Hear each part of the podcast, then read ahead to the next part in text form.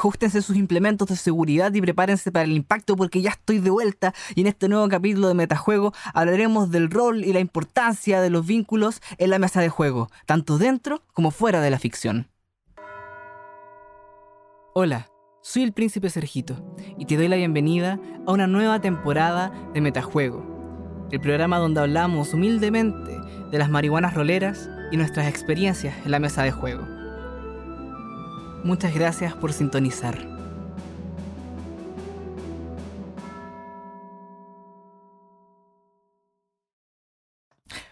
Bienvenidos a otro capítulo de Metajuego. ¿Cómo están mis queridos colegas? Qué felicidad estar de vuelta en este estudio. Cómo lo extrañaba venir acá todos los domingos, pero hoy día, bueno, es martes. Y tampoco- ¿Cómo están, y, amigos? tampoco, y tampoco es un estudio, francamente. Siendo sincero. Y tampoco nos extrañaba, ya casi que vamos a llegar a ese nivel. Ah. Ya. Y tampoco he vuelto. Y tampoco Adiós. he vuelto, claro. No, dime. Oye, Oye, muy bien. Estoy contento de, de tener a Sergio de vuelta. ¿Por qué estás en shock? porque volvió Sergio. Ah, yo estoy feliz, po. Sí, yo también, pero, pero igual es fuerte. Es fuerte. Volvió, volvió victorioso. Me gusta que haya vuelto victorioso a este lado de. al lado de los vivos. Así es. Sí, menos mal, weón. Si no, si no, Sí. qué vergüencita. Por fin Tienes que llegar y decir, ¿saben qué cabrón me eché el examen? Pasa a Pero veces. sí, terrible. Cero vergüenza, cero Sí, vergüenza. pues pasa. Es algo que pasa. Pasa. Le puede pasar a cualquier persona. Amigo, pero ahora Sí, igual me un- da miedito. un caballero Debo Jedi, decirlo, po, me da miedo. Lo bueno es que no pasó. Lo bueno es que no pasó, efectivamente. Lo bueno es que no pasó y eh, ha vuelto el príncipe letrado. Ahora. ¿cierto? Eh, Licenciado príncipe. el príncipe licenciado. Oye, eh, ha sido muy bonito todos los mensajes que me han llegado. Ya lo dije en el live, pero todavía quiero agradecer ¿no? a todas las personas que estuvieron preocupadas, que me felicitaron. Quiero aquí hacerle una antifuna a abuelo Juac.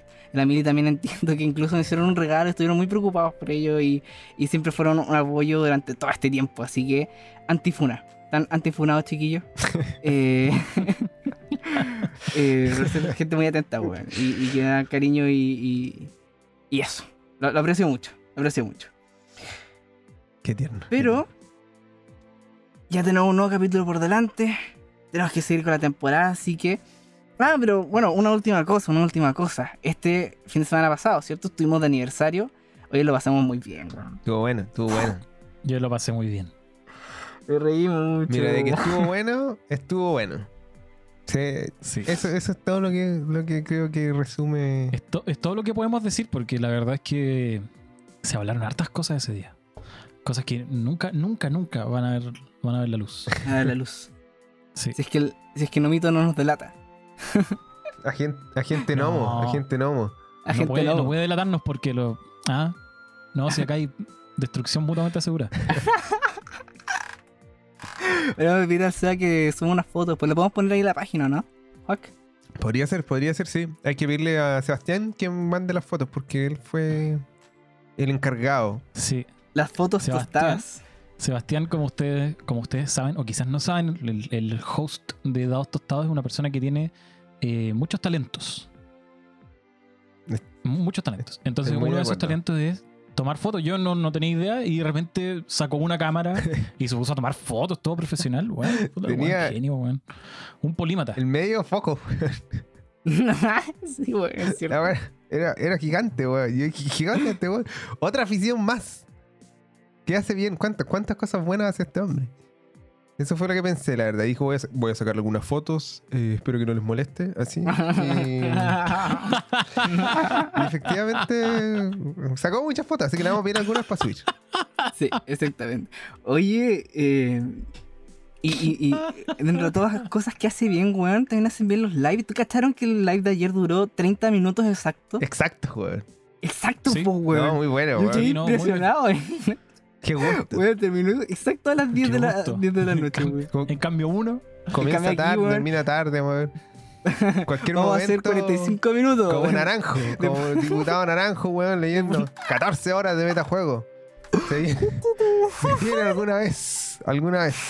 Oye, eso es lo más fantástico que he visto en, en- en todo Chile. weón. Pero bueno. Pero bueno. Oye, dentro de las cosas que se vienen en la vida adelante, tenemos el carnaval rolero, abuelo. ¿Cómo va esa cuestión? ¿Qué, qué, qué nos puedes Carnaval contar? Rolero. Mira, tenemos Carnaval Rolero, tenemos una página que es carnavalrolero.com. La verdad es que a nosotros nos invitó a participar la gente de Ludocrónicas. Eh, se lo agradecemos mucho a la Consuelo, que nos reservó un cupo a nosotros para que participemos como parte de la delegación chilena. También están nuestros amigos, todos viejos conocidos ¿ah? del, del ambiente. Eh, nuestros amigos de Frecuencia Rolera, también el Rebo de Robo y eh, está el Nomo también participando por Frecuencia Rolera. Y eh, otras personas más. Otras personas más. Y nada, nosotros vamos a tener, lo dijimos en el live, pero creo que vale la pena repetirlo porque hay gente que puede Sí, no sí. haber visto el live, que yo creo que son la mayoría. Así es. Nosotros vamos a presentar dos cosas ese, durante ese fin de semana que es del 26 al 28 de noviembre. El día 26 a las 10 de la noche eh, yo voy a narrar una mesa de un juego brasileño que se llama Numa, que se trata de sapos samurai. Me encanta. Y, eh, y el día sábado 27 vamos a, a tener una charla, esta vez liderada por Juan, pero yo creo que vamos a estar todos. Así es. Em, que va a ser como una especie, una especie de podcast en vivo, pero con discusión y preguntas del público y todo. Que va a ser a través del Twitch de Carnaval Rolero. Y que vamos a tratar, o vamos a usar como excusa un, un setting que escribió un creador brasileño. Que se llama Nuevo Mundo para quién. Y que mezcla como este, este rollo como de la fantasía tipo séptimo mar con el realismo mágico y mete unas metáforas narrativas muy interesantes muy, y muy desde Latinoamérica, como para entender eh, cómo es jugar y vivir en Latinoamérica. Y es un juego muy latinoamericano, creo. Sí.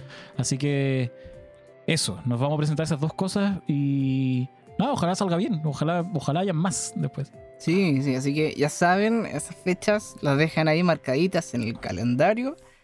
Asistir al carnaval rolero, ir a ver a Metajuego. Y los más chicos de frecuencia rolera, lomo rolero, eh, que van a estar ahí exponiendo sus, Al reo. sus sí. cosillas, sus partidas. Creo, que- creo que los amigos de Tomate Sí. 20 también van a andar ahí. Y va a andar- va a andar Sí, harta gente. los amigos de Tomate. anda- sí, está harta gente. Nuestros amigos de Rocamaleón también van a estar, son parte de la organización. Eh, Quiebre Quimera también tiene una mesa que la gente. Entonces, son, son puros nombres conocidos que hemos ido como durante en este año de metajuego, puras personas que, que conocemos. Y eso eh, es muy entretenido, porque eh, la red eh, está, más, está más sólida, creo yo. Así es, así es. Oye, y hablando de Tomate 20, el Fede se mandó una, unas marihuanas importantes hoy día en el server de Discord. No. Yo que quedé impresionado. No Yo, yo, todas. yo, yo- yo Son hardcore, weón. empecé a. eh, hice unas preguntas, así, justo del tema que vamos a hablar hoy día. Y de repente la cuestión se salió de control. Salió de control, de repente estaba scrolleando para abajo, no lo vi todo, pero vi por ahí que estaba metido ahí Foucault y yo ya. eh, eh, pero como ya sabrán, entonces ya, entonces, primero que nada, invitados todos a ir a visitar el Discord si quieren ver, eh, leer y participar, discutir, ¿no? Sobre las marihuanas roleras, que está de teoría rolera y todo lo que tenga que ver con el rol. Incluso si tienen juegos para exponer, pueden ir al Discord. Ahí tenemos un espacio para ello, eh, especialmente para ello. Eh, y segundo, Oye, oye, antes, antes de que pases. ¿Sí? Sí, es que nos has preguntado harto de dónde están los links. Porque aparentemente la- los links están en la página. Pero aparentemente eh, no siempre son tan evidentes. El link está en el menú. Entonces, si se meten del celular, abajito les va a aparecer como un botoncito que dice menú. Y uno lo aprieta y aparece el link de Discord. Y cuando se meten el del computador, aparece arriba, así como en tu cara. En tu cara, maldito. Y ahí aparece el, el link de Discord. Pero está ahí, está ahí eh, eh, muy alcanzable. Y si no, por último nos escriben y nosotros se los pasamos. Para que se, se metan y nos acompañen si así les parece. Muy bien dicho, exactamente. Así que voy- a introducir el, el- el tema contándoles una cosilla, no, no alcanza a ser una historia, ¿no? Pero una cosa, yo eh, tuve que interrumpirlo, ¿no? Por, por, por, por la víspera, ¿no? De mi examen de grado, pero venía jugando hace un tiempo ya una campaña que llamé, bien o mal, minimalista. una campaña de baja fantasía, em, donde ampliamos la lupa, ¿cierto? El foco está puesto particularmente en los personajes mismos, en sus emociones, en su forma de eh, afrontar el mundo más que en una trama así como macro, que está esta típica cuestión de que el mundo se va a acabar. Eh, ahí no está en el foco, igual están pasando, obviamente, naturalmente pasan cosas en el mundo, ¿no? Pero el foco está en la personalidad de los personajes. Eh, y hay un personaje en particular que me gusta mucho, que es Timothy. Y me pasa con Timothy que me importa, me importa lo que le suceda, me importa si está en peligro, me asusto. Si encuentra un tesoro, si sobrevive, me pongo alegre. Y junto con eso, o quizás por eso, y esto es lo que, eh, lo que vamos a, discutir y- y descubrir hoy día, ¿cierto? Eh, tiene una red de, de apoyos, una red de, de, amigos, una red de conocidos, una red de vínculos, ¿cierto? Que son muy familiares, que, que eh, yo puedo, yo siento que yo podría tener, ¿no? La, la, la- esos amigos, ¿cachai? Podría relacionarme de esa forma con mi familia. Se siente como uno, ¿cachai? Entonces, de eso vamos a hablar un poco hoy día. Y el tema de los vínculos no, no es algo que pase desapercibido en general en, los juegos de rol. Em, de hecho, hay varios sistemas que incorporan mecánicas, particularmente eh, sobre vínculos. Entre ellas podemos eh, nombrar Dungeon World, Fate, ¿cierto? Y ya aquí para tirar la pelota, ¿cierto? Que lleva hablando un buen rato, me gustaría pedirle a Juac que nos cuente sobre algunos juegos, ¿no? Que él, eh, eh, donde vea esta mecánica, ¿cierto? Ya habíamos hablado un poco de Comrades, ¿no, Juac? Sí, lo mencionamos de hecho a menudo porque es una campaña que estamos llevando em, con, con varios amiguetes de- del mundillo, ¿cierto? Entre ellos abuela aquí presente, así que vamos a hacer un contrapunto interesante entre la experiencia que a mí me deja como leer el manual y dirigir el juego y por otro lado la experiencia que le deja a abuelo jugar el juego, digamos. Y claro, los, juegos eh, que anotamos aquí en la pauta y que conversamos un poquito tienen que ver con em, juegos donde aparece, no, no, no solo aparece, digamos, el, vínculo, ¿cierto? Bond, como le llama el gringo, ¿cierto? Sino que además tiene, yo diría, algún grado de importancia quizá un poco mayor. Ya que, lo, que, lo, que los que mencionaste ahora, que eran Dungeon World y Fate, ¿cierto? El- y en, Comrades, en Comrades, por ejemplo, en Comadres, eh, tú te encontrás con que al final de cada partida tenéis que revisar los vínculos. Y estáis como obligado a mejorarlo o empeorarlo, dependiendo de eh, quién fue tu, tu compañero, ¿cachai? O compañera, con quien te sentiste más cercano. Y si no hubo nadie, con quien te sentiste más alienado, ¿cachai? Y ahí tú vas como corrigiéndolo y eventualmente uno llega como a un puntaje y se resetea y te da experiencia. El... Sí. Así es. Sí, sí. Y eh, afectan mecánicamente, es un, número, digamos, que tu, tu personaje tiene respecto de otra persona, no, no es recíproco, digamos, puede que uno le tenga buena al, al otro y no sea eso eh, compartido. Ajá. Y afecta a varias tiradas, digamos, como las tiradas de ayuda, como algunas tiradas de. Las tiradas como de, de muerte, que, que, si no me equivoco también se tiran con el vínculo de. Mm, con el que tú vas a acompañar al que se muere, digamos. El, el juego tiene un movimiento, un PBTA, en el cual. mm, En el fondo. Esta escena clásica donde llega un personaje y toma en sus brazos al otro compañero que se está muriendo, ¿cachai? Y ahí como para ver cómo, cómo resulta eso, efectivamente también entra, entra en juego el vínculo. Entonces hay una, una pertenencia, digamos, o una presencia muy importante de los vínculos dentro del juego. ¿Cachai? Que, por cierto, el juego trata de manera numérica. Eso yo creo que es algo, es algo más o menos como importante. Como que te dice, tú tienes un vínculo de, te pone un número con otro personaje. Ya. Le asigna un valor. Sí. Sí, efectivamente. Efectivamente. Entonces, abuela aquí es testigo de que al final de cada partida siempre viene la pregunta. Y eh, al principio los chiquillos como que se demoraban más en, en pensarla, pero ahora como que todos la tienen lista, que es ¿con quién te sentiste más cercano a esta aventura? Y se van modificando estos, estos vínculos. Yo no, no sé, abuelo, si... si ¿qué- ¿Cuál ha sido como tu percepción de, de la mecánica, digamos, desde, el- desde el banquillo de los jugadores? Cuéntanos, abuelo. Mm, yo, tengo dos, yo tengo dos cosas que decir respecto a esa mecánica. La primera es que me gusta la intención. Eh, siento que ap- apunta como, apunta como al lugar correcto. La ejecución, eso sí, siento que es eh, compleja. La ejecución siento que es compleja. ¿Por qué? Em, hay que decir que uno al, al inicio del juego, cuando crea los personajes, uno reparte vínculos. ¿ya? Entonces uno tiene un- una, una, digamos, una parrilla inicial de vínculos con los que va jugando después. Em, hay, hay, dos cosas que me parecen como quizás demasiado restrictivas y que son un poco complejas. La primera es que solo puedes aumentar en uno o disminuir en uno un solo vínculo. A veces en una sesión pasan cosas que a uno, a uno le gustaría como reflejar en, en la mecánica eh, para, bien y, para bien y para mal.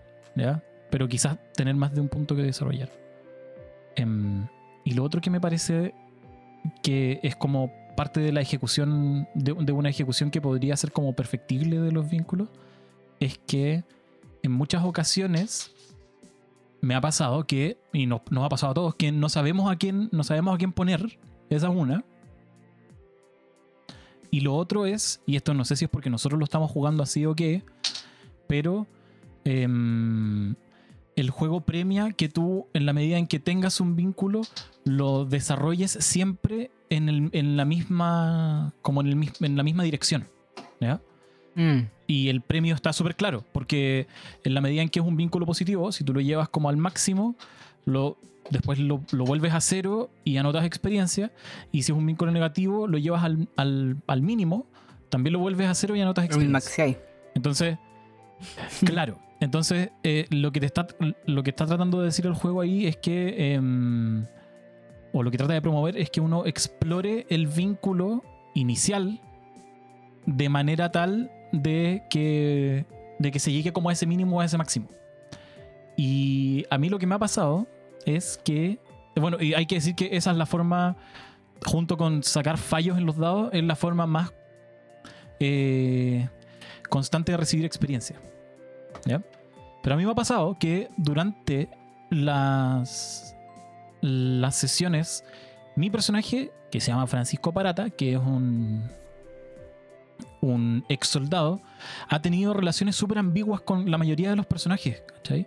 Entonces de repente partes en un número y en la sesión 1 bajáis un poco y después en la sesión, en la sesión siguiente lo subes, ¿cachai? Entonces... No te sirve de nada. Eh, o sea, lo que pasa es que yo no estoy jugando pensando en maximizar los vínculos. Pero, pero, el juego me está, eh, me está perjudicando por no jugar así. ¿Cachai? Y eso yo creo que es un- una limitante relevante del sistema de vínculos de Comrades. Quizás debiese ser un poco más flexible en, en la forma en que se desarrollan las cosas para poder como para poder como dar espacio a que, a que hayan como narrativas donde los vínculos son menos eh, son menos como direccionados, ¿cachai? A mí lo que me pasa es eso. Y, y si lo pienso, claro, pues llevamos jugando, llevamos jugando harto rato igual. Y hay que decir que las tiradas son, son difíciles, un PBTA, entonces no es difícil sacar un fallo. Eh, y aún así, yo he comprado una sola mejora. Así que he juntado solo 5 puntos de experiencia. En toda la. En toda la campaña. Que han sido fácilmente 12 sesiones, ¿o no, Juac? Por lo menos. Yo diría que un poco menos, pero sí, como 10, ponte tú. Claro, como creo. 10. ¿Cachai? Sí, es efectivo. Porque llevamos jugando más de, llevamos jugando más de 3 meses. Pero hay veces en ¿O que no? hemos Ah, jugado sí, porque hemos, hemos cancelado y todo, claro. pero El- Por eso sí, en efecto, 10. el tema de la Mm. experiencia, yo creo que eso no sé si, bueno, puede que tenga que ver con, los con los bonds, ¿cierto? Pero la, la experiencia, digamos, es bien limitada. Eh, y hay otros movimientos que te dan experiencia. Es como un tema propio del juego que yo, yo personalmente trataría a raíz de la experiencia más que del vínculo, ¿cachai? Porque mm, efectivamente el vínculo como que te marca un poco la pauta y um, no sé si será como, como lo estamos jugando, como el juego em, está hecho, digamos, porque hay como una diferencia también ahí como entre la interpretación que pareciese ofrecer el autor y la que le estamos dando nos- nosotros al juego propiamente tal. Es que, eh, claro, hay veces en que no se sabe, digamos, cuál- qué vínculo favorecer y hay otras en que es muy claro y hay otras en que es muy claro, que, que, como dice abuela, en que uno le, le modificaría varios vínculos a la vez, ¿cachai? Entonces, claro, de repente el cambio de vínculo podría am, premiarse quizás más allá como de llegar a un determinado momento, porque al final como se resetean las cuestiones en la medida que se intensifican, ¿cachai? Em, tú igual tienes que buscarle como una- un motivo a ese reset. ¿Cachai? Como que te lleváis tan mal y de repente ya no te lleváis más mal. Y te lleváis tan bien y de repente ya no te lleváis tan bien. ¿Cachai? Eso yo creo que sería como una, un- Mm. una crítica que yo, que yo personalmente le haría, como no me hace tanto sentido. Como, no es como que sea injustificable, las relaciones humanas son así, pues, son como de vaivenes, ¿cierto? Como de cercanía y lejanía, qué sé yo. Mm. Pero, pero el juego en el fondo no te da ni una herramienta para que te hagáis cargo de eso, simplemente te pasa la, la regla y, y adiós. digamos. Pero bueno, es Claro. Sí. mm, sí, es que por eso quería decir yo que, que me parece como una. Un, un- que me parece una pifia del sistema de vínculo. Como una, como una implementación incompleto. deficiente. yo encuentro. deficiente. Porque. Porque, sí, pues, porque por ejemplo, yo no siento que haya que hayamos jugado ninguno de nuestros personajes de manera como incoherente. ¿Cachai? Todos son coherentes con la historia que tienen detrás y todos son coherentes con los vínculos que armamos al principio. Y aún así, es muy, o al menos me ha pasado mucho, particularmente con el personaje que tiene el Tau, que también juega esa mesa, que voy más uno, menos uno, más uno, menos uno, más uno, menos uno, ¿cachai?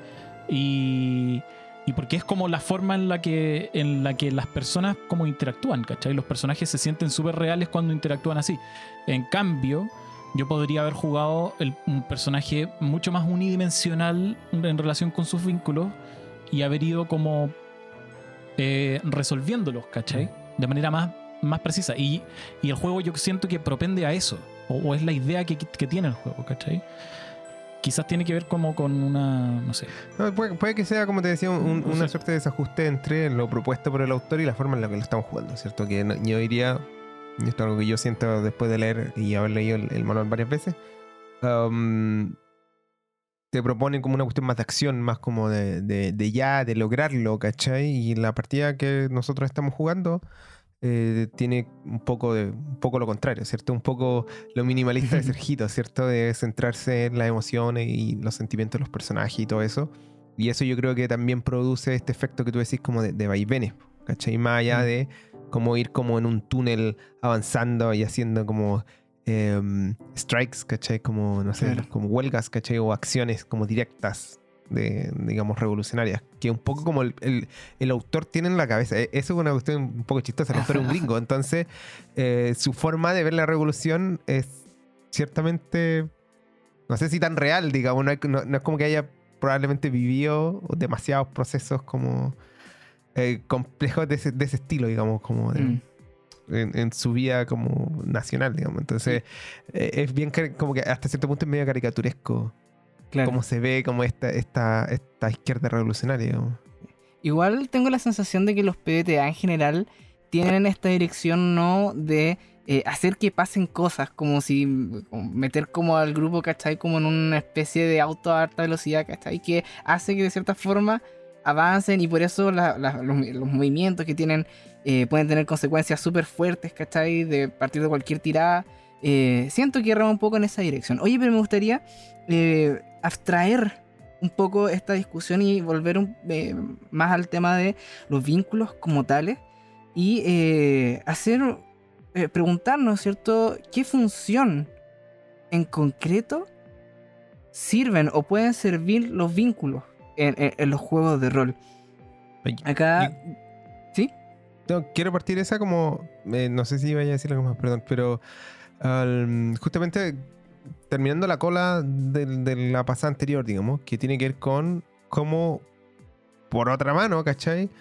Iron Sworn trata los vínculos, porque son distintos de partida. Porque para empezar, el vínculo no solo tiene que ver con personas, tú también puedes tener vínculos como con comunidades. Mira, eso es algo que decían eh, en el Discord hoy día. Sí, Ahí el, efectivamente. el- Pancho eh, habla de eso, Antígona. Voy a hablar por, por los nombres que tienen en, Sí, en claro. Discord, ¿cierto? sí, sí, sí. Eh, Lo mencionaban y, y ese juego efectivamente lo trata así, donde tú podéis tener un vínculo no solo con personas, sino con lugares, ¿cachai? Y, y eventualmente no solo con lugares, sino como con algunos objetos. Hay, hay como toda una lógica ahí. Y como pasé la corta y como presentar, digamos, la dinámica de, de los vínculos. Los vínculos te dan algunos beneficios como menores cuando uno trata con algunas personas, pero lo más interesante que tiene es que el juego, de alguna manera, como que, mm, bueno, tiene muchos como... como reglas, ¿cierto? Que, por decirlo así, como que se van llenando unas casillas como de niveles. Y los vínculos tienen como su propia como casillas que se van llenando. En total, como que mientras más vínculos tenéis, más casillas va llenando eso. Y cuando tu personaje se quiere retirar, tú haces una tirada que en el fondo tiene que ver eh, con cuántos vínculos tienes, ¿cachai? Como que mientras más vínculos tienes, mejor es tu probabilidad de que te vaya bien. Y que tiene que ver con retirarte. Y que tiene que ver con que tu personaje deja su vida como de juramentado de hierro y tiene como una red en donde se puede como dejar descansar, ¿cachai? Es una cuestión bien interesante como de cómo usar los Mm. vínculos. Porque en el fondo tu personaje se cierra en función de cómo trató o cómo se relacionó con el mundo que lo rodea. ¿cachai? Oye, oye, qué, qué importante, weón. Importante. Es bacán, a mí me gusta Sí. harto esa... O sea, Sí. es, de esas típicas mecánicas que probablemente yo no voy a ver nunca en la mesa, digamos, así como, no sé, po, eh, No vamos a no voy a llegar nunca, como, no sé, eh, hablando de parear eh, juegos como de, de subir de nivel, así el último nivel, ¿cachai? Ni el 20, nunca jugué un personaje nivel 20, ¿cachai? Probablemente esta mecánica Sí, yo tam- yo tampoco, claro, es como poco como... Hay gente que sí, dice que sí.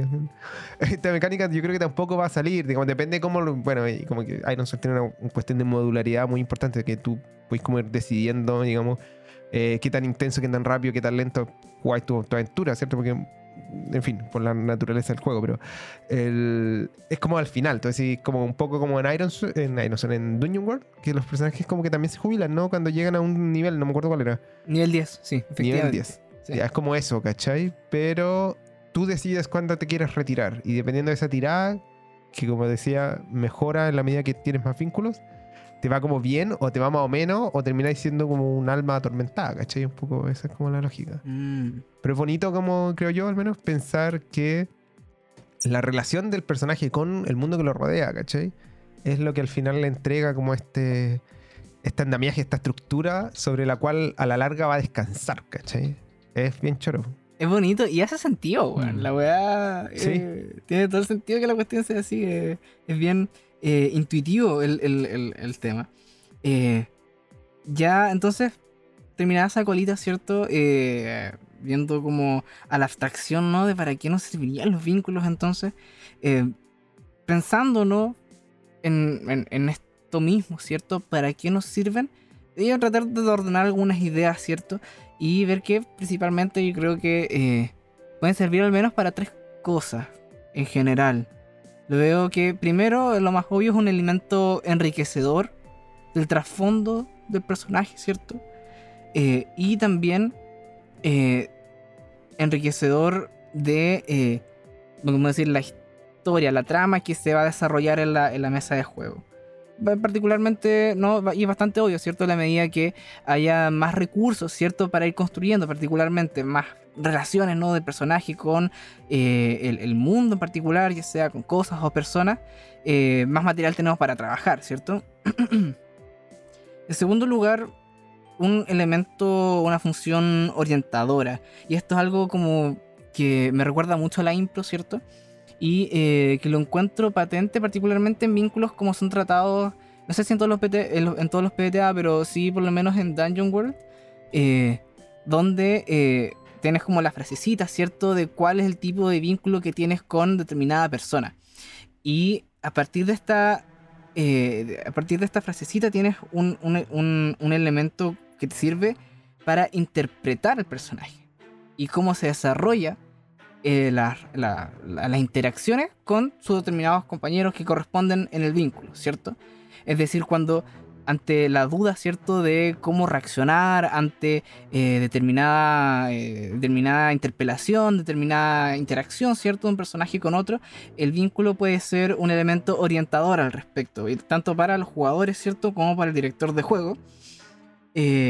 Y también es un elemento orientador, particularmente para el director de juego, ¿cierto?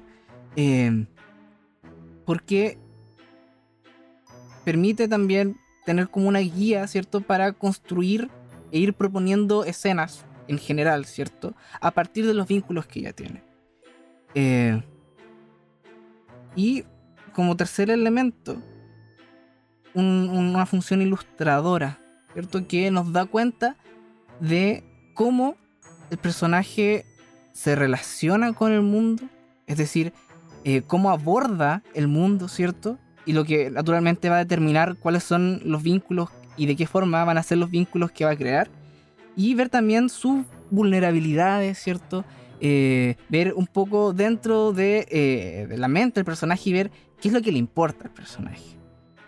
Uh, Y, me pasa algo con esa tercera, weón. uh, ya, va- déjame decir una última cosita y te, Sí, claro. te dejo. Eh, y quiero agregar una última que ahora que estaban hablando que, eh, eh, que se me ocurrió también que también hay un elemento mecánico, lúdico, de avance en los vínculos. Está aquí recogido por algunos juegos. Y que también puede servir para... puede ser una función, ¿cierto? Que tienen los vínculos. No sé si están de acuerdo con eso, lo dejo ahí. Y Juac, ¿qué querías? Es que cuando, cuando, comenza- cuando conversaba de, no sé si el tercer elemento creo que era, el de como entender un poco cómo el personaje veía el, el mundo a través Ujú. como de sus vínculos, ¿cierto? Si tú no me hubieses dicho que estabas hablando de vínculos, yo hubiese pensado que estabas hablando de alineamiento. Mm. Ya. A lo que voy es que eh, la, la forma en que el personaje se relaciona ¿cachai? Con, con el mundo, ¿cierto? De cómo, eh, de cómo reacciona ante determinadas, eh, determinados estímulos, ¿cierto? Al final de cuál es su personalidad, determina, ¿cierto? El vínculo, a ver, a, a menos que estemos como hablando de juegos distintos, el vínculo es bien puntual. O sea, tal persona no me da confianza. Estoy pensando Claro. en Dungeon World, ¿cierto? Am, o creo que, que X va a ser un gran sujeto, así que lo voy a ayudar, ¿cachai? El- yo no sé, al menos mm, así de buena primera, no sé si me parece tanto como ese punto en particular, ¿cachai? Como que. Sobre todo porque los personajes se construyen en función de uno me cae bien, uno me cae más o menos, uno me cae mal, ¿cachai? Y no sé cómo a partir de esas como, mm, eh, ¿cómo se llama? Eh, Matices, como matización como amplia, un rango súper amplio de posibilidades, podría ir definiendo qué es lo que más lo que le gusta y lo que no le gusta al personaje, cuáles son sus principios, salvo que obviamente tenga cosas así como me cae mal este sujeto porque no sé, pues es un religioso y los religiosos, Claro. ¿cachai? Tengo Claro. un tema con ellos por X motivo, ¿cachai? Ahí yo creo que podría ser, pero ahí en ese sentido siento que como, como brújula moral, eh, mm, creo que pega mal alineamiento, que, no- que es una cuestión que a mí no me gusta mucho tampoco, pero siento que sirve quizás como más en ese, en ese mismo sentido. No sé qué, qué Y yo- opinará abuelo. O Sejito tú. Sí, yo, yo encuentro que eh, igual hay una relación, ahí diciendo un poco, porque eh, sí, nos nos dicen cosas sobre la personalidad de los personajes, al final los vínculos que tienen, ¿cachai? Eh, que un personaje en particular tenga un vínculo, ¿no? Que sea, eh, creo que eh, fulanito está escondiendo algo, ¿cachai? Eh, nos puede dar una luz de que el personaje es más bien suspicaz, ¿no? ¿cachai? Y ahí tienes un elemento, particularmente su personalidad. Por ejemplo. Sí, puede ser. Yo creo que se pueden usar ah, como para eso. porque Te da el espacio para interpretarlo así. No, no Sí. creo que, que no sirvan. digamos. Estoy de Puede que no sea un punto, un punto fuerte, ¿cierto? De las funciones que pueda tener, ¿cierto? Pero yo creo que puede, hay, hay un espacio para eso. ¿Qué opinas tú, abuelo, de todo esto? Estaba calladito, mi compadre. Así es. Sí, que estaba escuchando. Porque yo como no soy no soy alguien tan ducho en, en las, en las PBT cosas, he, he jugado mucho más de lo que he narrado. Y, y las veces que he narrado nunca, nunca han sido tan relevantes los vínculos porque han sido como puros juegos cortos. Entonces Mm. no alcanzan a. No alcanza nada. No alcanza nada como a desarrollarse y que sí. Mm. Sí, es cierto, eso eh, eh, es una de las preguntas que tenemos en la pauta. De hecho, ¿son siempre importantes los vínculos? Siempre, en ese- eh, eh, siempre vale la pena no tenerlos en consideración. O hay casos, ¿cierto?, en que en realidad da un poco lo mismo. No, yo creo que, a ver, porque estamos hablando, si estamos hablando de los vínculos, como, como dijo Juan, de estas cosas bien, estamos hablando de algo bien específico, no es un... No estamos hablando como de las relaciones en general del personaje, sino como el, el- el vínculo como, como mecánica igual, ¿no? Estoy pensando en, en los ejemplos que dimos antes. Em, esos vínculos están ahí, eh, eh, finalmente es un andamio, es un andamiaje narrativo que le permite al grupo sacar, como decir, yo creo que acá estoy quizás más cercano a Sergio, sacar, como decís tú, eh, personalidad y carácter de manera súper rápida. ¿Cachai? Al Mm, menos el, la, la forma en la que están escritas los vínculos en juegos como, como Dungeon World o como Comrades, sí efectivamente colorean el personaje. De, uno puede hacer el esfuerzo de descolorearlo y, y tratar de, de modificarlo, pero, pero igual traen detrás como una un set de principios, al menos, asumidos. Que son modificables y que efectivamente hay espacio suficiente como para moverlos, pero que si tú no haces nada, están ahí. Mm. ¿Cachai? Como elementos de la Eh, naturaleza. Si no haces nada, están ahí. No, nada. Sergio, ya pasaste el examen de grado, no es necesario que sigas Estoy hablando condicionado, soy Sergito de Pavlov, lo eh, siento. Eres Sergito de Pablo. Eh, entonces yo creo que son siempre necesarios. Sí, yo creo que son siempre necesarios. Desde un punto de vista autoral, yo creo que es muy interesante tener, tener vínculos como... como cuando, cuando uno se piensa como autor del personaje que está jugando, es muy importante tener vínculos. Porque te sirven para mostrar eh, la personalidad del personaje. Para mostrar al personaje en sus vínculos. Y bueno, aparte tiene un montón de cosas como de, de tejido de mesa que son muy importantes. Eh, esa, la mecánica de vínculos es una mecánica que a mí me voló la cabeza la primera vez que la vi y que sirve para armar grupos eh, bien tejidos desde el principio. Hace mucho el trabajo, ¿cachai? Claro. Eh, ahora, claro, ahora que la veo desde, desde este lugar distinto, o siete años después, me parece que hay algunos juegos que se van muy adelante y quizás solidifican mucho los vínculos, como que dejan el vínculo muy momificado, como que quizás meten, le meten demasiado color Claro. al personaje en esa, en esa.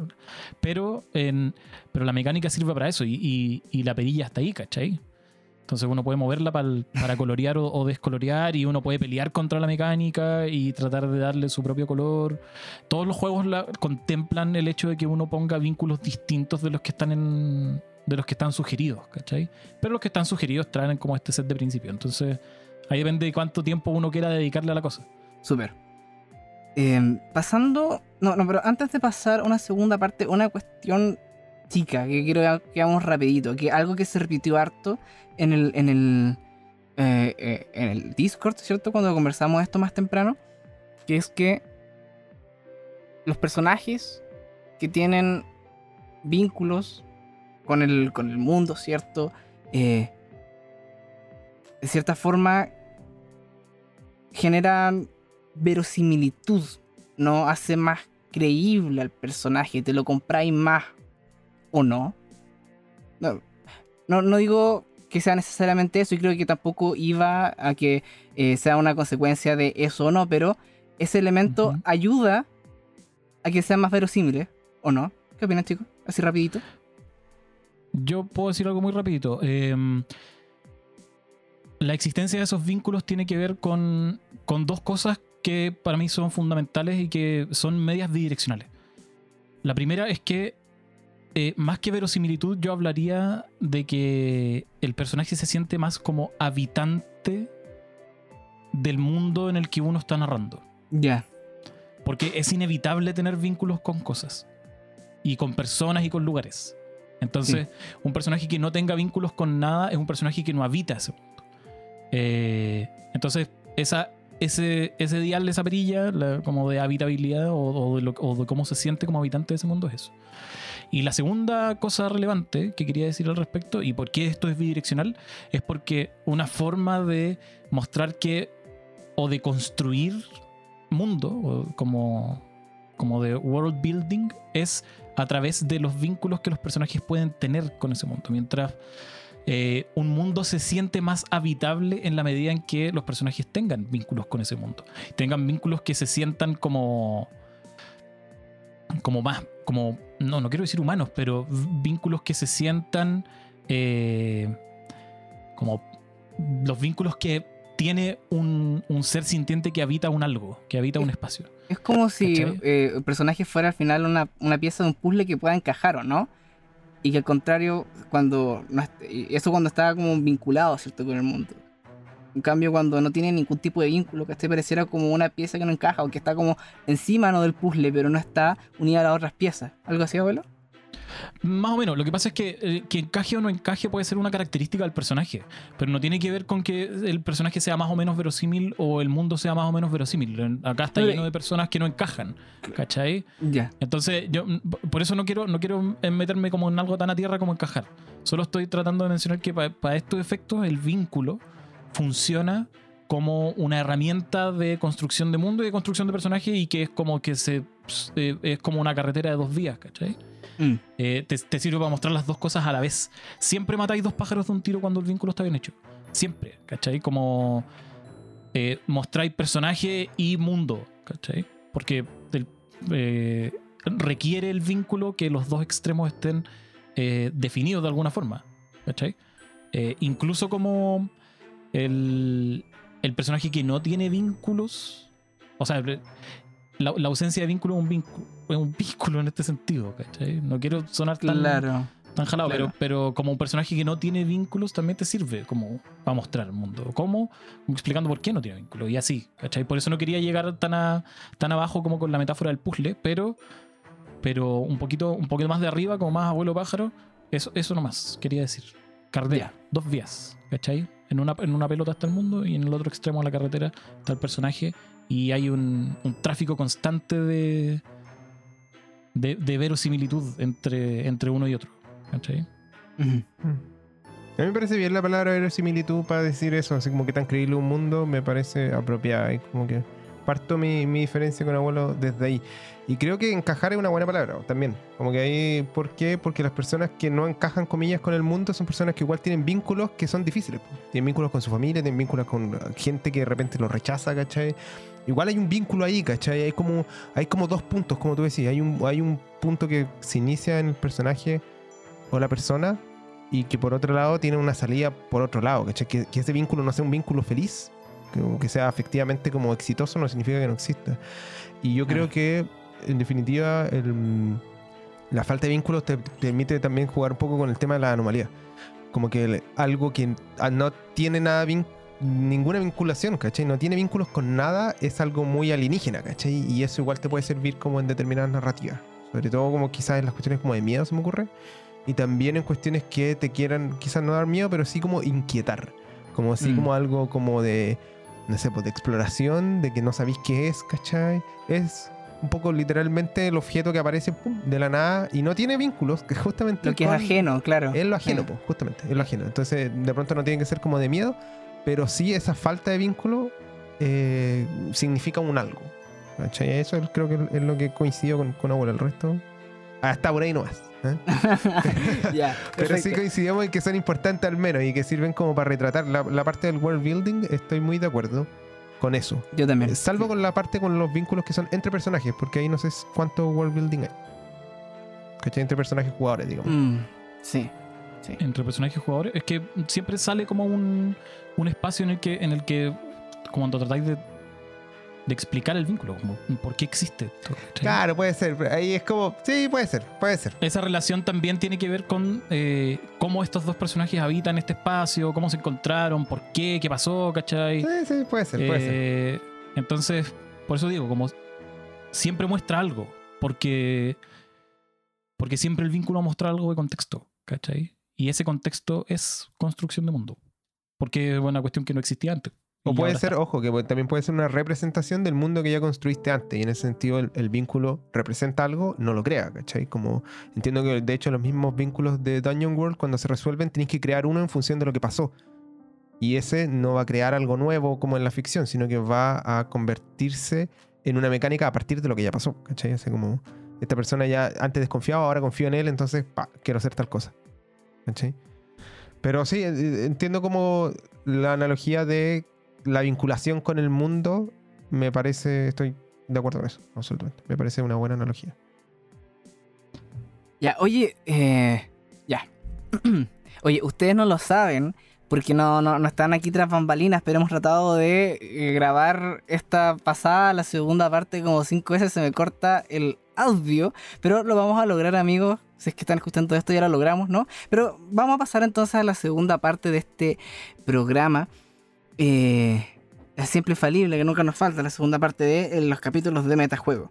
En lo que ya me gustaría que eh, habláramos de otra cosa que pasa relacionada con los vínculos en la mesa de juego, eh, que no necesariamente se dan en la ficción, sino que también los jugadores como personas entran como un ingrediente, ¿no? A estos vínculos que se forman.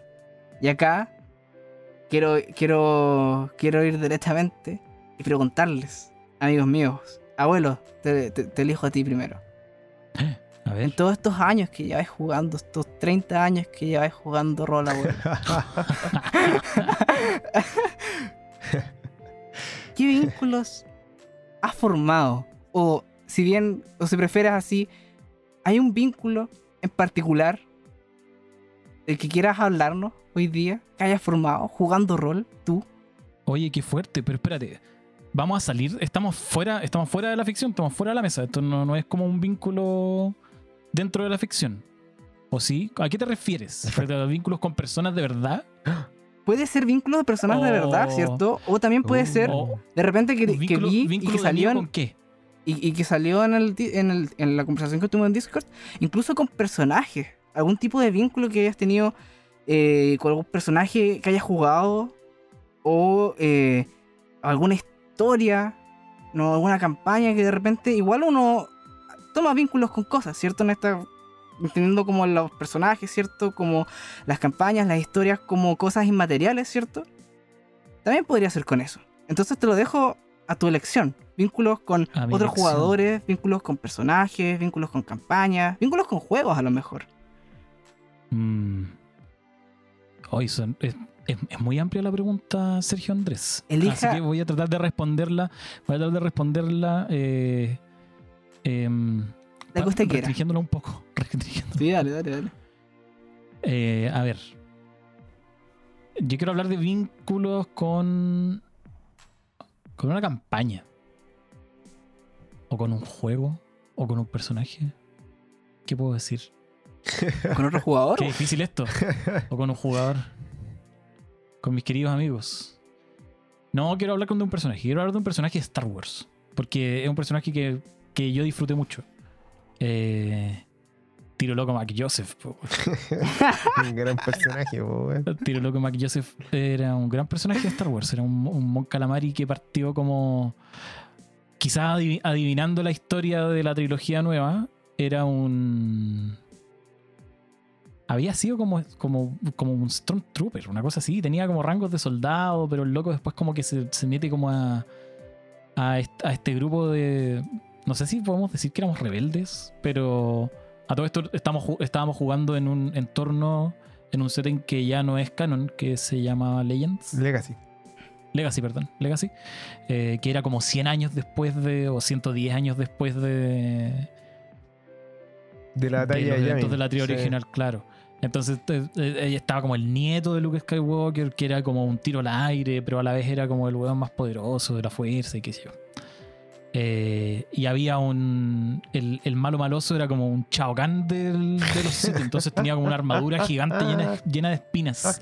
¿Cachai? Era. Era, era bien entretenido, yo siento que lo pasé bien. Aparte que me había leído los cómics, entonces habían ciertos hitos que pasaban junto con los cómics. Yo no sé si esto vale como un spoiler de algo que ni siquiera es canon, pero eh, había hubo un momento en el que en el que en el en el cómic había como un genocidio. ¿Te acordáis? Había un Uh, genocidio Mon Calamari.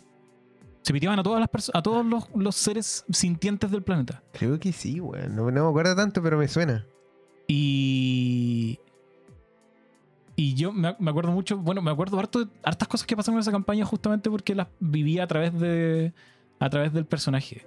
Esto fue el 2010, Cacha. más o menos, por ahí. Uh. Eh, sí, porque. Eh, ¿Te acordás que teníamos. La, la nave se llamaba Cóndor Bicentenario porque era como que tenía que ver con el Bicentenario, ¿cachai?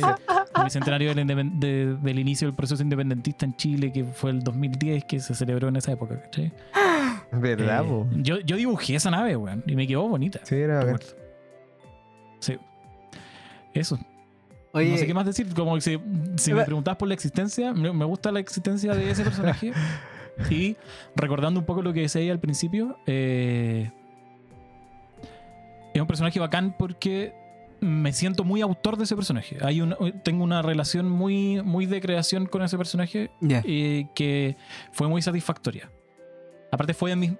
Diga, yo creo que, o quiero decir que fue uno de los primeros personajes en los que de, de los que de verdad me metí a desarrollarlo como de una, de una manera más profunda que simplemente tener un, un machaca cuyos números eh, subían y subían mientras que la historia era más bien una excusa, ¿cachai? Claro, claro. Eh, que como eran mis, mis primeros personajes, así como, ay, mira, tenéis que tener una historia y qué sé yo, ya, ok, sí, vamos a hacer una historia, pero en verdad lo que yo quiero es que mi druida llegue al nivel suficiente como para poder transformarme en este bicho, ¿cachai? Que también, también tuve un mi primer personaje de, de 3 puntos, de 3 puntos, era tercera esto, o 3.5, era un druida, que no llegó a ese nivel, pero... Pero, pero claro, la, la, la, la intención era, era esa, ¿no? La historia era una excusa, ¿cachai? Pero bueno, porque era de idea, entonces el juego igual se trataba un poco de otra cosa, ¿cachai? Entiendo, entiendo.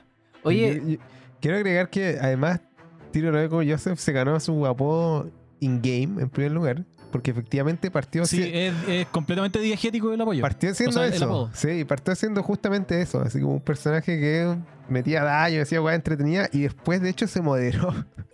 se moderó caleta y sacó como. Este era como. Estamos jugando Saga, Star Wars Saga, que es como un- la segunda versión de, de Star Wars de 20. Eh, que no es un sistema muy querido en general. Nosotros, bueno, en su momento lo vacilamos muerto, pero no sé si ahora me gustaría de nuevo. Pero en fin, contar que había clases y niveles. Y yo me acuerdo que Joseph sa- sacó después niveles como de oficial, de verdad, y como que, que Sí, po. muy acordes como con, con la ficción.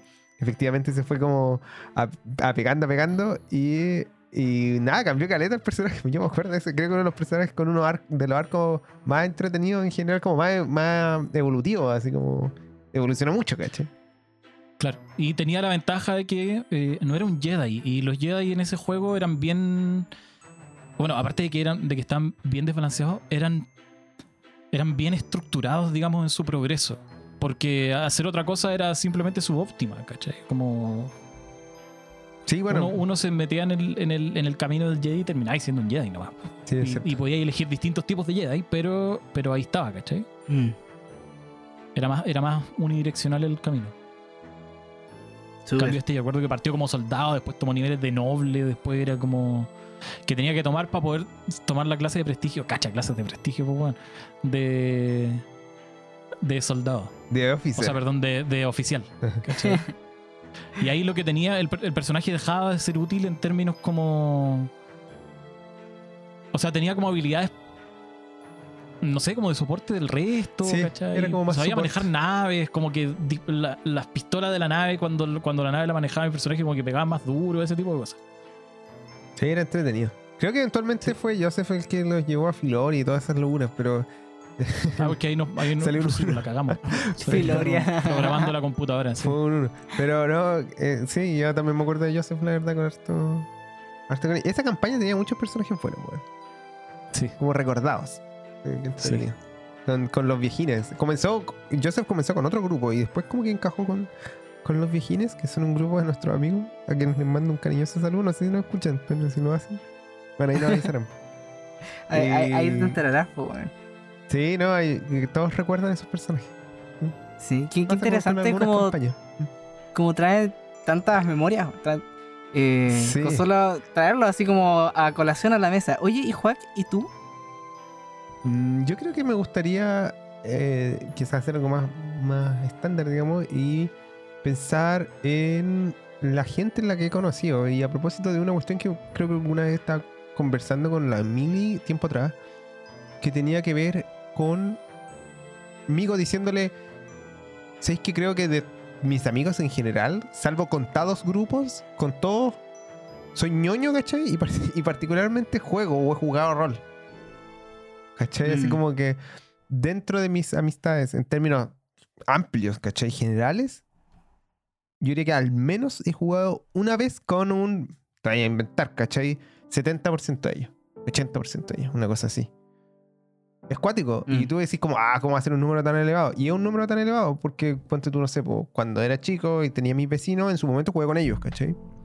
Y después de grande, ahora en la pega, he jugado con gente de la pega, he jugado con gente de la U, he jugado con gente del colegio.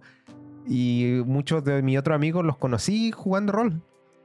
Entonces, efectivamente, como que eh, el- la afición, digamos, ha generado una, un componente de vinculación importante. Ahora, ¿cuánto de ese componente se debe como a que sea particularmente rol y no como a que sea una afición X, así como que podría haber sido tal vez jugar a la pelota, ¿cachai? Ahí no sé, digamos. Pero sí, en, en la práctica, eh, efectivamente, la mayoría de mis amigos son gente ñoña. Y el, además he jugado rol con ellas. ¿cachai? Y he como muchas veces perfilado mis relaciones a partir de jugar rol. O sea, como que lo empezáis a ver jugando y después ya lo seguís viendo sin jugar, ¿cachai? Mm. Oye, eh, hay un video que, que les mandé, chicos, pero eh, que habla justamente de cómo, los, cómo sucede que hacemos amigos los juegos de rol. No lo vamos a explicar acá porque una- sería una pérdida de tiempo, está mucho mejor explicado en el video, así que yo creo que lo vamos a dejar en la página, ¿cierto, Ujú. Juan? Sí, claro. Eh, para que lo vayan a ver, que es una cuestión súper interesante.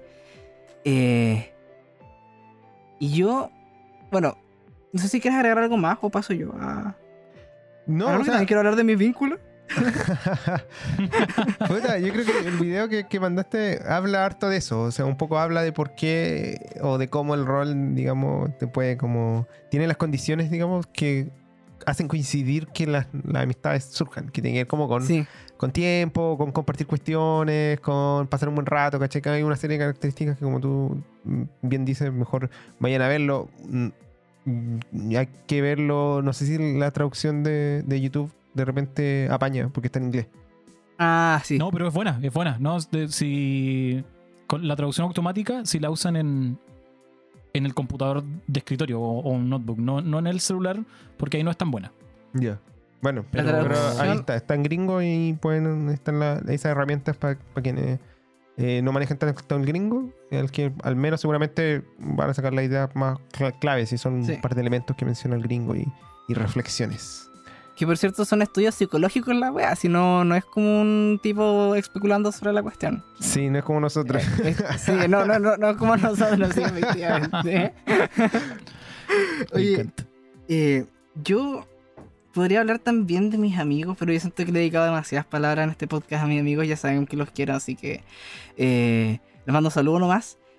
Quiero hablarles de otro tipo de vínculo con un personaje, pero esta vez no con un personaje eh, que yo haya jugado, sino con un personaje que jugó uno de mis amigos en una campaña que tuvimos. Con una fursona. ¿Acaso es, Gal- ¿Acaso es Gallywix? ¿Acaso Gallywix? No es Halliwix. Oh, no es man. Halliwix. El personaje es Greta. Era una enana guerrera. Y yo, te- y le tengo mucho cariño a ese personaje. Mucho, mucho cariño a ese personaje. Porque eh, en esto, ju- particularmente en la transición de 2019, 2020, ¿cachai? Y inicios de 2020, eh, lo estuve pasando mal por muchos, no, no sé si por muchos motivos, pero por motivos. Y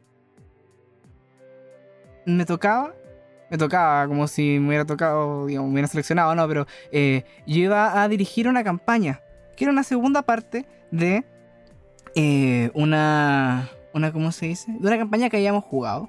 Donde ya eh, los, los- jugadores iban a cambiar de personaje, ¿cierto? De cierta forma, sus personajes iban a ser expropiados para ser usados como weón. para que fuera interesante, que pudieran aparecer y todo eso.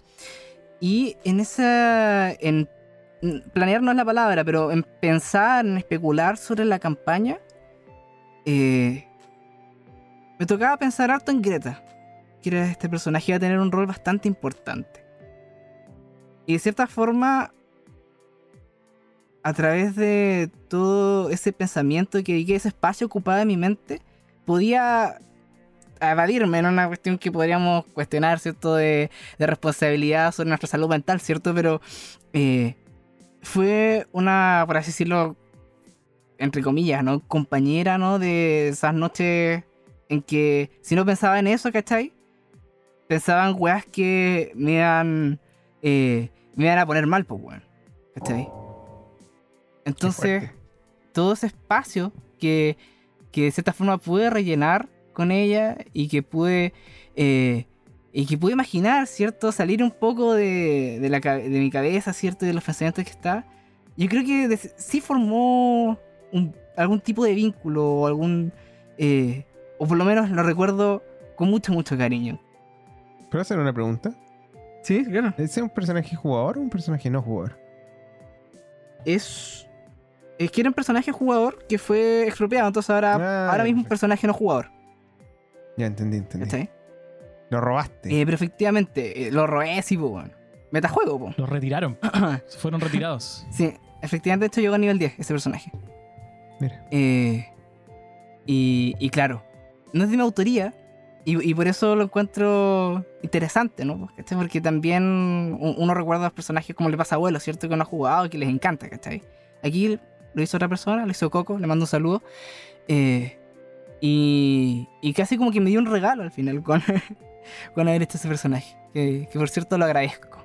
Oye, pero ojo ahí con el tema de la autoría, porque ponte tú si pensáis, no sé, pues en los cómics tenía el mismo personaje escrito por mucha gente, Ah, ¿cachai? sí, sí, es cierto. Y que va demostrando distintas cosas y como yo me inclinaría más por una, una autoría coautoría? compartida, claro, así como a lo largo del Sí. tiempo, como, como que van sacando diferentes cosas de- del mismo personaje, algo bien interesante de discutir quizás en alguna oportunidad, bueno. Pero, lo- pero qué loco, qué loco como la situación como de, de casi como que fuese una persona, siento como depositario de, de responsabilidades casi. Según lo que comentáis, me parece, me parece igual fuerte, very fuerte. A mí yo creo que no me ha Eh. pasado eso. O sea, tengo personajes a los que les tengo cariños, ¿cachai? Algunos son míos, otros no son míos, ¿cachai? Algunos me dan risa, otros como que me acuerdo de ellos, como de porque, no sé, pues un momento y decía, oh, me acuerdo cuando, como decía abuela ahora, así que esto pasó el 2010 porque se acordaba de la nave y todo eso. Cosas así. Pero así como un nivel tan grande como de... de... Casi que afecto, no sé si esa era la palabra correcta, digamos, pero... Pero Mm. como de importancia, no, yo no reconozco, creo, ningún personaje. Me, me llama la atención. Sí, eh, yo creo que eh, tiene mucho que ver con que para bien y para mal tengo una, una imaginación bastante potente. Eh, ¿Cómo se dice? Y, y, y- y bueno, sí, la- eh, yo tampoco sabría definir como qué tipo de vínculo existe, ¿cierto? Si hay afecto o no hay afecto, porque no dejo de... nos dejamos de saber, ¿cierto? Que, que es una cosa, pues, ¿cachai? Es una idea, eh, eso, pero bueno, más que nada, el.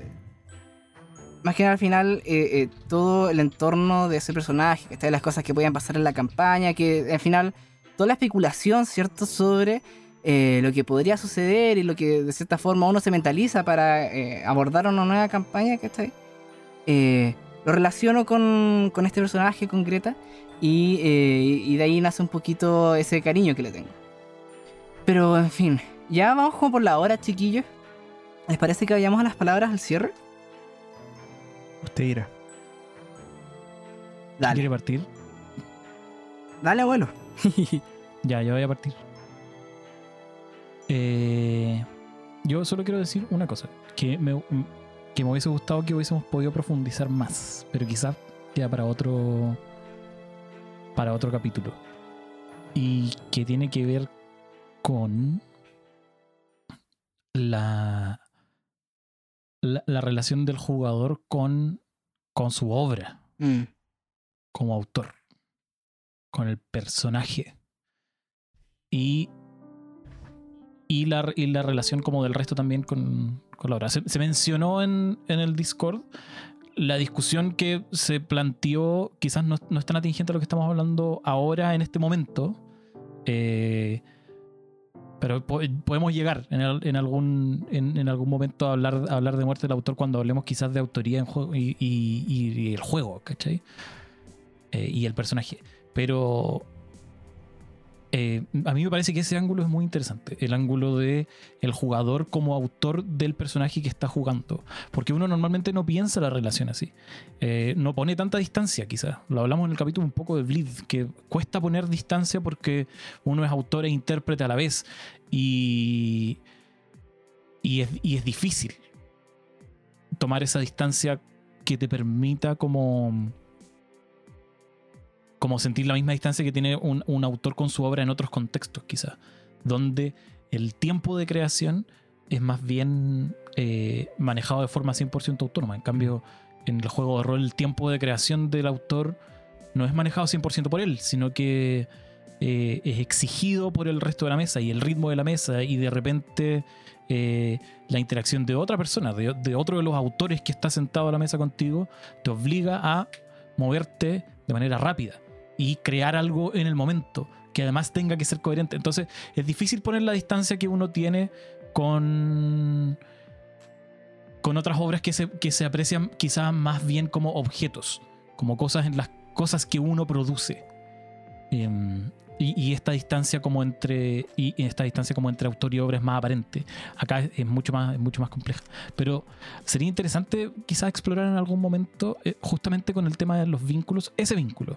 Ese vínculo en el que el el autor jugador y, y la obra personaje están unidos eh, cuánto se traspasa de un lado para otro ya no en términos como de traspaso emocional sino en términos como de como de pura creación artística y de reflejo de uno mismo en el personaje y si existe quizás la posibilidad de que ese ese movimiento sea también bidireccional y que de pronto ese personaje incida también en su en su autor quizás a través de la interpretación y, y- y todas esas cosas interesantes que tienen que ver tangencialmente con, con la transferencia emocional, que tienen que ver tangencialmente con los vínculos y que también se relacionan un poco con lo que hablamos en el capítulo pasado sobre eh, esta potencialidad terapéutica que nosotros creemos que existe en la medida en que una persona capacitada use la herramienta para, para lo que tiene que usar, ¿cachai? Como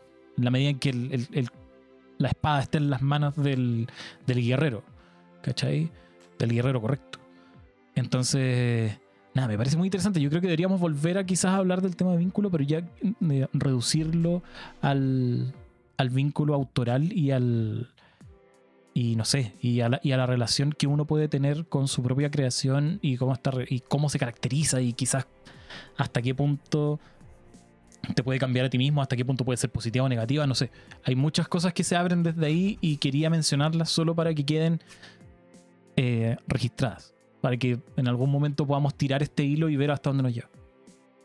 A mí me parece súper interesante lo que estáis diciendo, porque sabéis que Sí. yo de manera, y yo creo que inconsciente, había preparado una respuesta para eso. Pero yo creo que la vamos a tener que dejar para otra oportunidad porque es larga, como tú decís. eh, y yo había pensado que podíamos caer en ese tema ahora que estábamos hablando de vínculo, cuando Sergito nos, nos mostró la pauta y todo eso. Y dije, ah, aquí yo tengo un, un- un tema que me gustaría comentar, que me gustaría como eh, compartir con la gente, porque es una visión que yo me he dado cuenta que de repente eh, no es muy compartida en general, digamos, como que no es- por lo que he visto, por lo que he escuchado, ¿cachai? Entonces, pero no, no creo que me voy a guardar por ahora, porque algo como que efectivamente es, es muy de expresión, entonces lo puedo decir básicamente cualquier día, a lo que, a lo que le he dado harta vuelta, así que eh, qué interesante, qué interesante. Y entonces voy a, avanzar con mis palabras finales, ¿no, Sergito? Me... Tengo... Adelante, por favor. Ah, ya. Tengo autorización entonces, gracias. Autorizado. El- no, o sea, lo que quería Con la venia. con la venia de, Con de la venia. Sergito. Quiero decir que. em, puta, yo creo que, honestamente, los vínculos se van a dar en los juegos en términos generales. Incluso en los juegos en los que uno llega con la mesa, o sea, con la hoja, perdón, recién llena en- de un juego en el que no aparece como mecánica el vínculo. eh, y tenéis un personaje que básicamente son números. El, el vínculo va apareciendo a través de el juego, ¿cierto? Y esta, esta manera que creo que hoy día también lo comentaron en, en el Discord, de cómo jugar. De hecho, sí, lo comentaron, creo que lo comentó Luciano y me, la Antígona. Me, dio, me causó gracia porque decía como, me gustaría explorar esos juegos donde tú no tenés como backstory, sino que construyes todo a partir de la partida. Y, para mí esa es como la, versión más clásica de los juegos. pues, Como que los jugadores llegaban sin nada, digamos, a sentarse con el personaje, a robarse tesoros, ¿cierto? Y ahí se iban haciendo como las historias, como casi como un subproducto, ¿cachai? ¿No?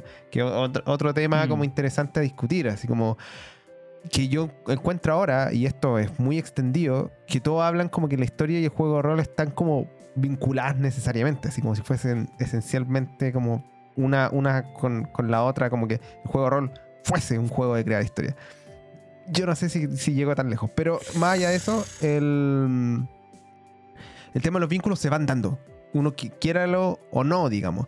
Pero yo creo que pensar el vínculo desde antes, ¿cachai? Ya sea como, como backstory o como aplicar las mecánicas y sacarle el jugo, ¿cachai? Eh, da varias ventajas. Eh, una de las ventajas, eh, de hecho, estas son robadas, pero que son cosas que eventualmente había pensado antes, ¿cachai? Un par, como te acelera un montón el juego, tener vínculo. ¿Cachai? No tenéis que Mm. conocer, te saltáis esa parte como de conocer a los otros personajes, ¿cachai? Con este puntapié inicial. Tampoco es como que uno vaya a tener una lista gigante, sino estos vínculos que son una frase y nada más, eh, sirven harto para tener de dónde agarrarse y no tener que pasar por ese lugar que yo personalmente, ya todos saben, detesto, llamado ¿La taberna? la taberna, po, weón. La taberna. Sácame de esa miseria llamada la taberna, weón. La detesto tanto, weón. ¿Por qué? Porque, porque siento que justamente es un poco una pérdida, una pérdida de tiempo. Como que tú puedes saltarte ese pedazo eh, sin perder nada y ganando mucho, ¿cachai? Eh, y yo creo que los, los vínculos, tener los vínculos como preparados de antes, quizás en la hoja, quizás conversados, en fin, te ayudan como un poco para que este grupo ya esté listo, esté junto, ¿cachai? Y tenga un motivo para mantenerse junto. También, ¿cachai? Hasta- al menos hasta, hasta cierto punto, ¿cachai? Y um, eso es algo que, se- que había pensado hace rato y, yo, y que mencionaba esta cuestión. Y otra cuestión que también como que no mencionamos ahora, o, o sea, creo que tangencialmente alguno de ustedes creo que lo, lo dijo, digo. La exploración del vínculo, ¿cachai? De alguna u otra manera te da la oportunidad de explorar conflictos. Y particularmente conflictos con otros jugadores. Sí, ese tema es una cuestión súper interesante de los vínculos con, entre, entre personajes jugadores. Porque te permite un poco meter el, dedo, digamos, en una zona en la que tradicionalmente no, no se metía, ¿cachai? Como que la parte, digamos, del grupo funciona como una unidad, ¿cachai? Que va haciendo cosas. Que va como, como haciéndose cargo de problemas y cosas así. Cada uno aporta lo suyo y qué sé yo. Pero muchas veces el vínculo como interpersonajes no se exploraba, ¿cachai? Y una buena forma de explorarlo es a través de justamente estos vínculos que de repente pueden estar escritos, pueden estar acordados, pueden estar de alguna u otra manera expresados, ¿cachai? Por los jugadores en la hoja o fuera de ella, digamos. Y te, te permite un poco avanzar también de manera más sencilla, o no sé si más sencilla, pero con, es, más económico, ¿cierto? Avanzar como hacia el conflicto, explorar el conflicto para aquellos jugadores a los que les interese, porque hay ciertamente jugadores a los que no les interesa eh, y es perfectamente válido. ¿cachai? Como no entrar en, en- en pensar que quién te cae bien y quién te cae mal y por qué y cómo vamos avanzando en, en esta cuestión y simplemente dejando que se dé. Y, y entonces finalmente como que para cerrar la palabra, yo creo que los vínculos, pensar el vínculo propiamente tal, no es necesario a la hora de jugar rol, en el sentido de que puedes jugar sin pensarlo, sin fijarte en eso. Pero sí creo que es bien como deseable, ¿cachai? Sí, es algo, es, un- es una frase que justo hoy día también decía el Fede en el Discord, así, no es necesario pero es deseable. Me pasa eso con los Mm. vínculos, ¿cachai? Eh, creo que también lo, lo mencionó, estoy plenamente de acuerdo. Ojalá que el personaje esté bien, no sé si bien, pero al menos anclado algunos elementos que nos permitan explorar el mundo, ¿cachai? Para aquellos a quienes les interesa ese tipo de juego es muy útil. ¿cachai? Ese tipo de juego como de, como decía abuelo, creación de mundos, ¿cachai? De world building, eh, como si tú, Sergito, de exploración de um, estas, estos paisajes como emotivos, si se quiere, más allá como de- del, del, del mapa como físico, ¿cachai? Donde se mueven los personajes. Eh, y para tenerlo conectado, darle esta, verosimilitud que, que conversábamos antes, es muy, muy útil. Pero si de repente queréis, no sé, pues, jugar una partida clásica, ¿cachai? Eh, en donde vaya a buscar los tesoros, ¿cachai? O vaya a hacer una misión específica, o vaya a jugar un one shot incluso. De repente los vínculos no sé si son tan necesarios. Te pueden aportar, sin duda alguna, ¿cachai? Como que te van a dar una sazón que va a dar esa sensación como, como agradable, ¿cachai? Como de completitud. Pero no creo que sea necesario. El- eso, eso es lo que, lo que pienso. Son buenas, pero, pero uno puede vivir sin ello. De hecho, y, uh, ex- eh, un ejemplo claro, de hecho, puedo hablar por mí mismo, ¿cachai? Al principio no era algo de lo que me preocupase cuando comencé a jugar, muchos años atrás, cuando era cabro. Eh, y aún así se, se daba, digamos, y aún así puede seguir jugando rol. Entonces, eh, es algo interesante. Súper, súper. Eh, ya. Dos cosas que quiero hablar para ir cerrando esta cuestión. Hay un efecto eh, importante o hay una hay algo importante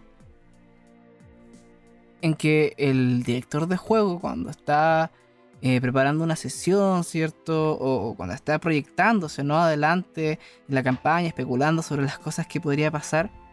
Cuando el director de juego en ese momento considera los vínculos, ¿cierto? Que a lo mejor el, jugador preparó en, su, en el trasfondo de su personaje, ¿cierto? Hay un elemento que encuentro que es importante que es una especie de eh, validación de los aportes narrativos que hacen los jugadores y que me parece a mí rescatable. Eh, eh, una, y acoger esos vínculos, ¿cierto? Y incorporarlos y en general, eh, como las otras cosas que puedan aportar los jugadores, es una forma de reconocer, ¿cierto? El aporte que ellos te pueden dar en, en la mesa de juego que es natural, necesario y válido. Soy súper bueno. Eso no, no- no quería dejar de mencionar eso y, pasando a un segundo, a una segunda cuestión. eh, hay varias cosas, ¿cierto? No, tampoco hay una receta única, ¿cierto? Para eh, hacer que tus personajes sean verosímiles, que sean creíbles y todo eso. Pero yo creo que, eh, ¿cómo se dice? Yo creo que eh, los vínculos eh, es parte de ello, es parte de, esa receta que, como bien puede ser eh, opcional o no, siempre aporta o tiene gran probabilidad al menos de aportar al respecto. Y, y especialmente ahora eh, por los tiempos que, que, que he pasado recientemente, ¿cierto? Donde he podido ver como en carne propia, ¿cachai? Eh, no sé si lo importante que son, ¿cierto? Pero lo bien que te hace sentir estar conectado con un grupo de gente o, o- de cosas, ¿cierto? Particularmente gente, en mi caso, que se preocupa por ti. Que comparte tu, tu felicidad. eh, me hace ver, por lo menos en, en estos ojos temporales, ¿cierto? Que, que es, pucha, súper natural, súper eh, deseable y al contrario, si es que eh, no veo una, una, vinculación en personaje, ya sea incluso positiva o negativa, ¿cierto?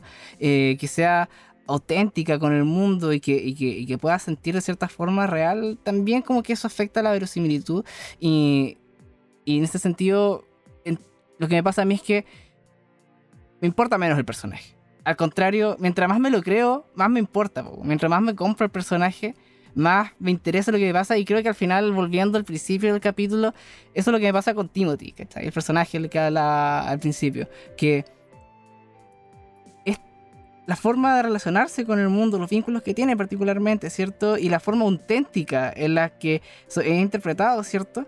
Eh, propia del personaje hace que me lo compre, 100% me lo compro. Entonces, claramente estoy súper preocupado de las cosas que le vayan a pasar, las buenas y las malas.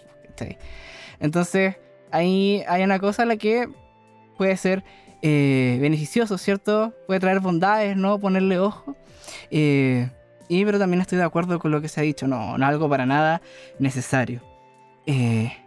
Dicho eso, estamos amigos con nuestro capítulo, con el primer capítulo que, que, que grabamos, en el que estoy yo, después de haber rendido mi examen, y se vienen muchos más. Eh, y estamos, pues amigos, un Buenísimo. gustazo. Un gusto como siempre. qué, qué agradable tenerlo de vuelta, amigo. Qué agradable Lo estar con de menos. ustedes. Sí, yo también lo echaba de menos. Lo echábamos de menos. Así que nos vemos en un próximo capítulo. Sigan escuchando Metajuego, vayan al Discord y los queremos mucho. Yo los quiero mucho por lo menos. Eso. Adiós. Estamos hasta la próxima. Nos vemos. Muchas gracias por quedarte a escuchar este capítulo de Metajuego. Si lo disfrutaste, ayúdanos a compartirlo con la comunidad rolera. Recuerden que pueden contactarnos y hacernos preguntas en Instagram, Facebook y nuestra página web metajuego.cl, donde podrán encontrar además noticias el material completo de nuestros capítulos. Y si quedaste con gusto a poco, puedes encontrar todos nuestros episodios en Spotify, Evox y Anchor. Cuídate y nos vemos la próxima semana.